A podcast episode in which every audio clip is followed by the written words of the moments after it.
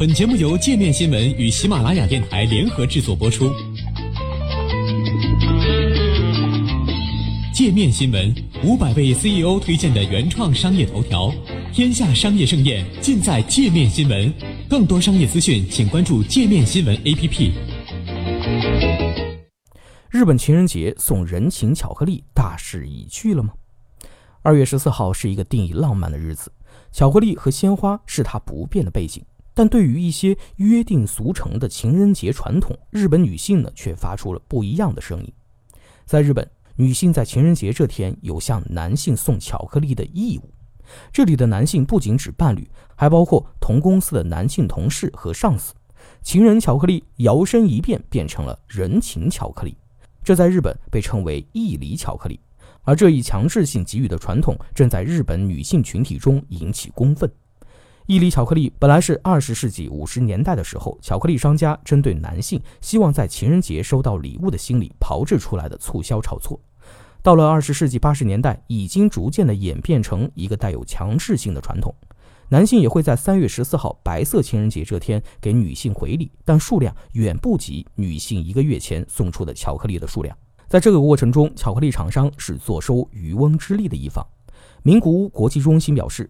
仅情人节的巧克力销量就占了日本全年巧克力销量的四分之一。市场研究机构 Model Intelligence 发布的一份报告显示，二零一七年日本糖果类商品消费总额五十三点九亿美元，超过人口更多的中国和印度。在男权社会和大男子主义文化根深蒂固的日本，男人希望在情人节收到巧克力的心理，变成了女性应该给男人送巧克力的毅力。东京坦普尔大学日本研究专家金斯顿认为。在日本，情人节已经变成了男权主义的一个象征，但一系列迹象显示，伊犁巧克力已渐失人心。对不少人来说，花费数千日元买巧克力给同事，却只是为了不要让别人觉得失礼，这是一件无法忍受的事情。一些公司已明令禁止送伊犁巧克力。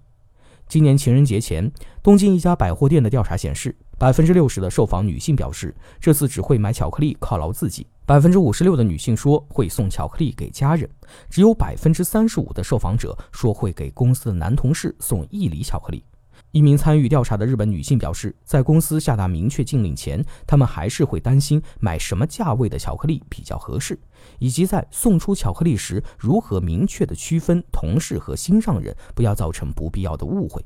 与此同时，日本还刮起了一阵反向巧克力风，即男性向伴侣、女朋友或者是心上人赠送巧克力。一些品牌也敏锐地嗅到了氛围的改变。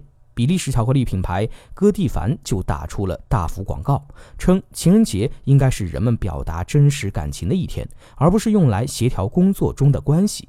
不少日本男性也对商家利用情人节过分鼓动消费文化表示反对。上周六，日本不受欢迎者联盟走上东京街头，进行第十二次年度游行，抗议浪漫资本主义。有抗议者表示，情人节送巧克力的传统让他们觉得自己的价值就是由收到多少巧克力决定的。东京上智大学研究员邱菊基表示，如果更受欢迎的男性得到了所有巧克力，其他所有员工的士气都会下降，这会影响公司的氛围。在日本，过着没有情人的情人节的人也越来越多。日本国立社会保障和人口问题研究所的数据显示，二零一五年，五十岁以下的日本人中有百分之二十三的男性和百分之十四的女性处于未婚状态。单身群体的壮大又催生了另一个送礼潮流——友情巧克力，也就是向好朋友赠送巧克力。当然，对于商家来说，无论是义理巧克力、反向巧克力，还是友情巧克力，只要有人消费，他们就是赢家。